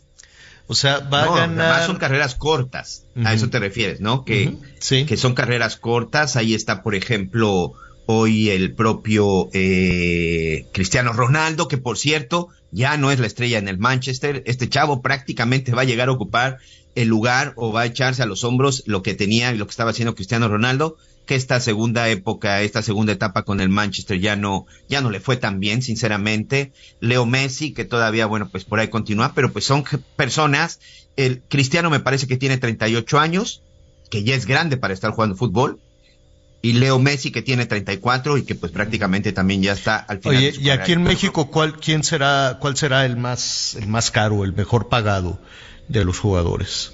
De los, de los jugadores mejor pagados no mexicanos son los franceses de, del Tigres, de la, de la Universidad Autónoma de Nuevo León, Iñac y este, y otro, y otro de sus compatriotas. Y mexicanos, sin duda, debe de estar todavía Guillermo Ochoa y José de Jesús Corona. Dos porteros que sin duda deben de ser todavía de los mejor pagados en México, mexicanos, señor. Y no mexicanos, los jugadores de Tigres. Bueno, pues qué aspiracionista me saliste, que este, pero que, imagínate, ¿no? En cuántos años de carrera, de los 18 a los en cuatro años de carrera, pues ya ganar, ¿cuánto va a ser más o menos su ingreso anual? Nada más de sueldo, 7 millones de euros. Hay que ver todavía. Prima, seguramente al rato le van a empezar a llover los, este, la publicidad, los patrocinios. ¿De puro sueldo? exacto, de puro sueldo. Faltan las, millones de euros. las playeras, los anuncios, las publicidades, ¿no? 1.400 millones por lo menos. Y luego hay que restarle eh, impuestos, pues que, pues que te den mil millones este, al año de pesos pues está bien para este muchacho. Bueno, de que es talentoso, debe ser talentosísimo, ¿no? Está, eh, está me creo sinceramente, creo que hay muchos mejores jugadores, ¿eh? Pero mira, te voy a decir algo que, que, que con Gabriela Siller, a ver si podemos retomar en la semana. Los mexicanos trabajamos muchísimo. Los mexicanos trabajamos muchísimo. Entonces, si hay un tema ahí de los ingresos. Muchos mexicanos tenemos dos empleos, tres empleos. Lo puedes ver en México, lo puedes ver allá en los Estados Unidos cuando he platicado también con nuestros paisanos. Se van de un empleo al otro, ¿no? Es, es muy raro que solo tengan un empleo como los estadounidenses. Generalmente, o como los políticos, ¿no? Que nada más tienen uno pero este el resto de la población tenemos que estar buscándole por aquí, buscándole por allá, un empleo aquí, otro más acá, más acá y este los ingresos pues en ocasiones no no como te diré, no corresponden al esfuerzo enorme que hacen las trabajadoras y los trabajadores en este país en diferentes, en diferentes rubros. Su opinión, como siempre, es la más importante. Bueno, eh, atención, vamos a platicar de los pueblos mágicos. Yo sé que en nuestro país hay eh, pues unos, eh, eh, atractivos enormes en diferentes situaciones, en las riquezas naturales, los espacios arqueológicos que están muy dejados también de la mano de Dios. Ya ves que se recortaron los presupuestos de Lina y entonces pues hay ya ya se quedaron hay localidades que se quedaron pues un poquito abandonadas. Acabo de hacer un reportaje también también solo en la parte de Quintana Roo hay una serie de altares a, a se le atribuyen, pero están absolutamente abandonados. ¿Por qué? Porque ya no tienen ni oficinas.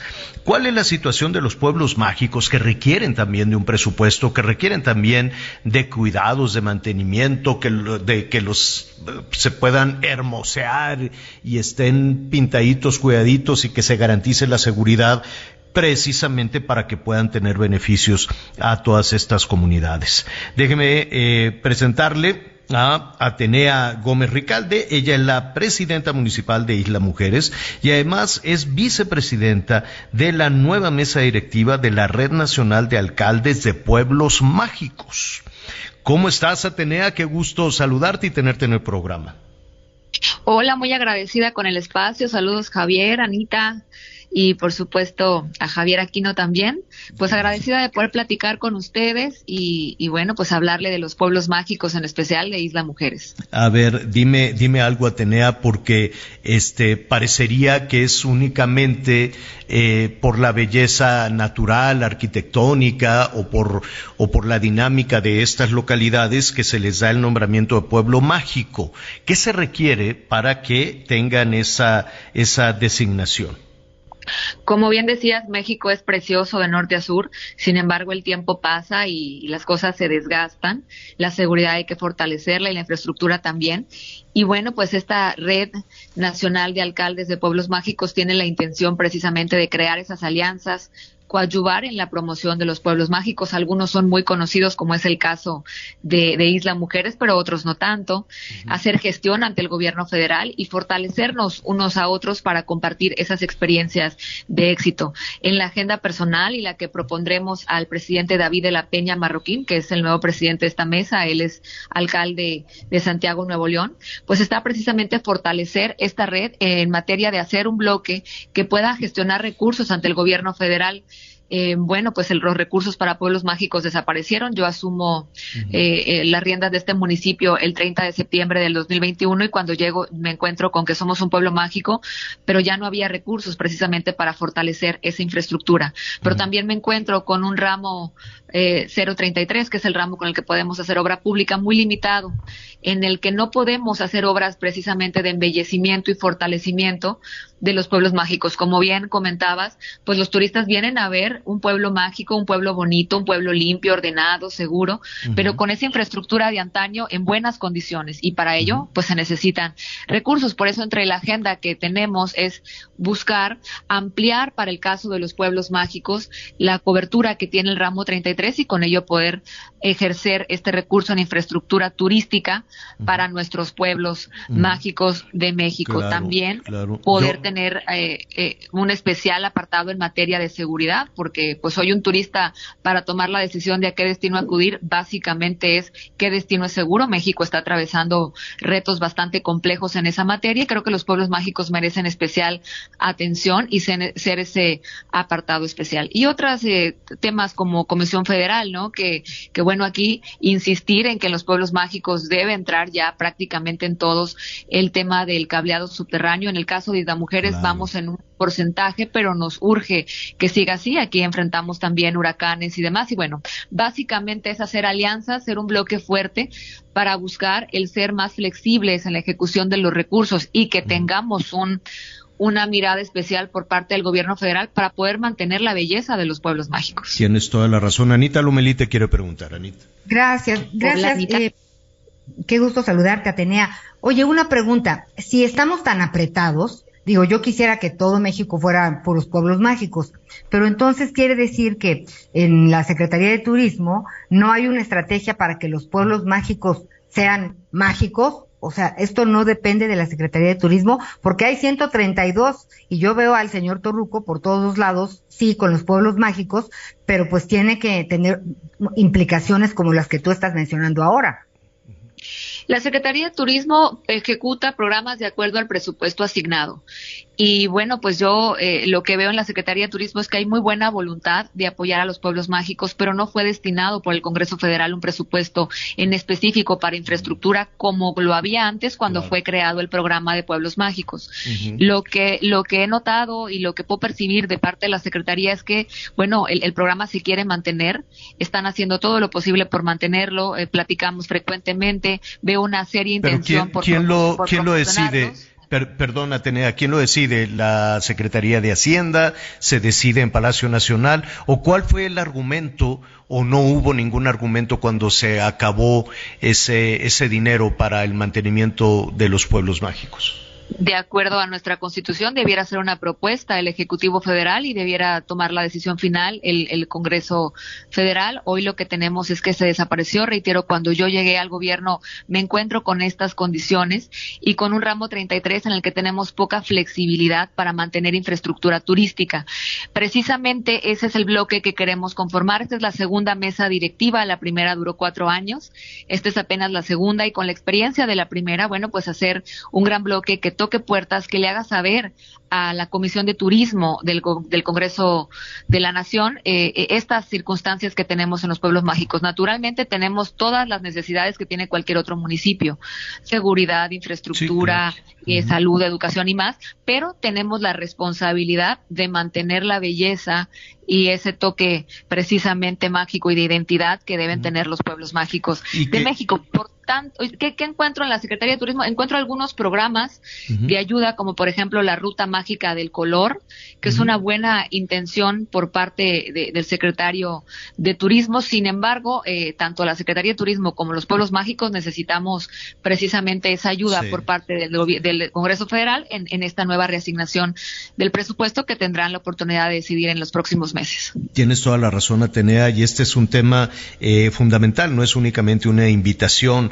a visitar los pueblos mágicos. Mira, muy, muy, rápido, retomando la experiencia de otros países, España, por ejemplo, incluso algunas regiones de, Francia, en algún momento, una forma de recuperación, y me, y me voy, si quieres, a los, a los, a las décadas de la posguerra, una forma de recuperación de algunos países en Europa era trabajar al interior, trabajar en sus calles, en sus fachadas, con cosas que pueden ser, si tú quieres, muy, muy sencillas, ¿no? Guardar los cables, pintar las fachadas, poner macetas, poner flores, recuperar las, las áreas públicas de, de, parques, de andadores.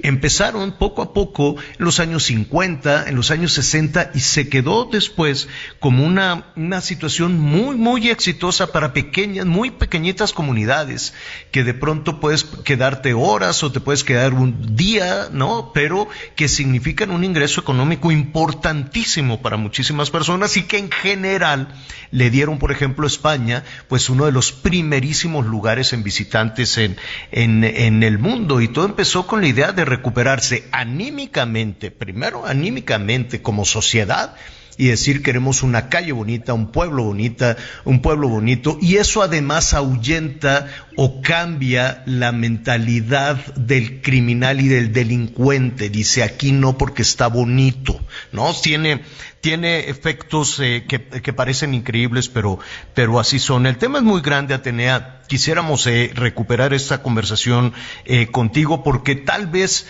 no sea únicamente una cuestión de, de soltar el presupuesto, de dar el dinero.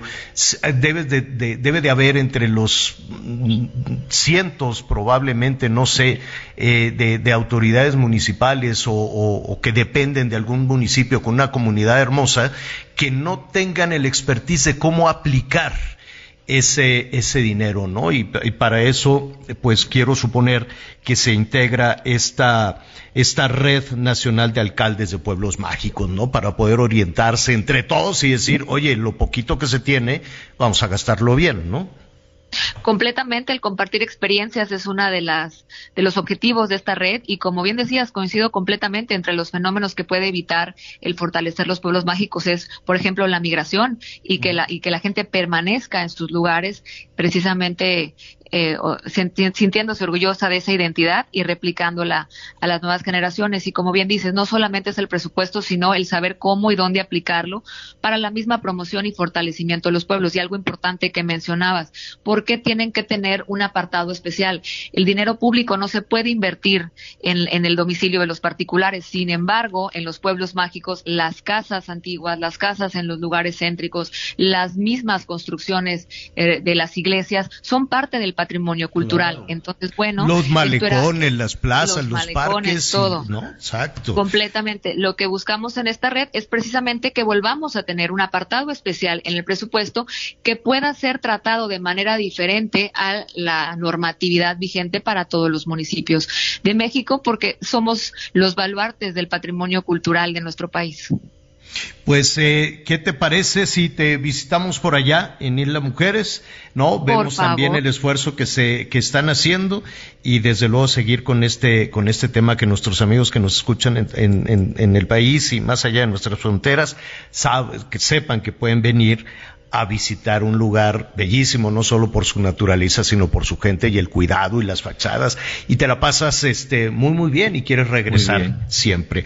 Muchísimas gracias Sí, perdón. Poder recibirles en Isla Mujeres, donde despierta México, y será un honor poderles eh, transmitir de aquí a, todo México qué es Isla Mujeres y, esta maravillosa eh, estampa de este pueblo mágico, que además es la única isla pueblo mágico en Quintana Roo. Tenemos a Tulum, que también es pueblo mágico, y Bacalar, pero Isla Mujeres es la única isla eh, en Quintana Roo que tenemos este distintivo, y me encantaría que pudieran estar aquí muy pronto.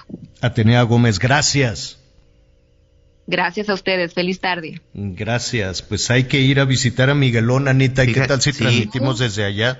Fíjate que hace, no hace mucho tuve la oportunidad de andar por ahí en Isla Mujeres, porque bueno, saliendo de aquí de Cancún, te subes al ferry y en cuestión de 20, 25 minutos ya estás en Isla, en Isla Mujeres. A mí lo personal es de las zonas que más me gustan, las playas, pero sí tenemos que reconocer algo. En la temporada de Sargazo, cómo sufre Isla Mujeres, y no por el sargazo, sino por la cantidad de visitantes que les llegan. Es una isla muy pequeña. no les pega, ¿verdad? No, no les pega el sargazo, entonces sus playas son espectaculares. La verdad es que a mí lo personal son de las playas que más me gustan, sobre todo lo que se le conoce como Punta Norte. El asunto es, Javier, que como llegan muchos turistas, que llegan a Cancún, que llegan a, a Playa del Carmen, y como está el sargazo, pues se suben al ferry y llegan a Isla Mujeres. Entonces sí llega un momento en que es mucha, mucha la, mucha la población que hay que se está moviendo en esa pequeña isla y los problemas de basura de pronto, bueno, pueden ser muy importantes. Ojalá sí le porque la verdad es que Isla Mujeres es impresionante, pero insisto, sobre todo en temporada de sargazo, vaya que le sufren los isleños. Bueno, pues ya nos vamos, ya nos vamos, Anita Lomelí, ¿qué va a haber? ¿Chiles rellenos? ¿Ya comiste los chiles capeados o no, Anita? Fíjate que hoy chiles en nogada, pero sin capear. Bueno, ¿tú, Miguelón? Este, pues vamos a ver hoy, creo que por ahí están preparando fideos, señor. Bueno, está bien para que te recuperes que, estuviste malito, deja que te consientan, que te chiquen caldito de pollo, sopita de fideo. Y Anita Lomelí, pues su chile en nogada ya mañana nos dirá. Bueno, muy bien, gracias Anita, gracias Miguel. Yo yo soy buenas tardes, yo soy Javier Alatorre, lo espero, ya lo sabe. 10.30 Azteca 1 con las noticias, vas a ver una información bueno no se lo puede perder. Yo nada más le digo, no se lo puede perder. Yo lo invito a que siga con nosotros. Salvador García Soto en el Heraldo Radio. Ya está listo. Que la pase muy bien.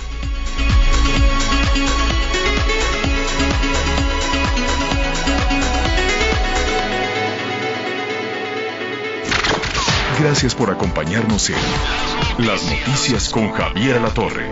Ahora sí ya estás muy bien informado.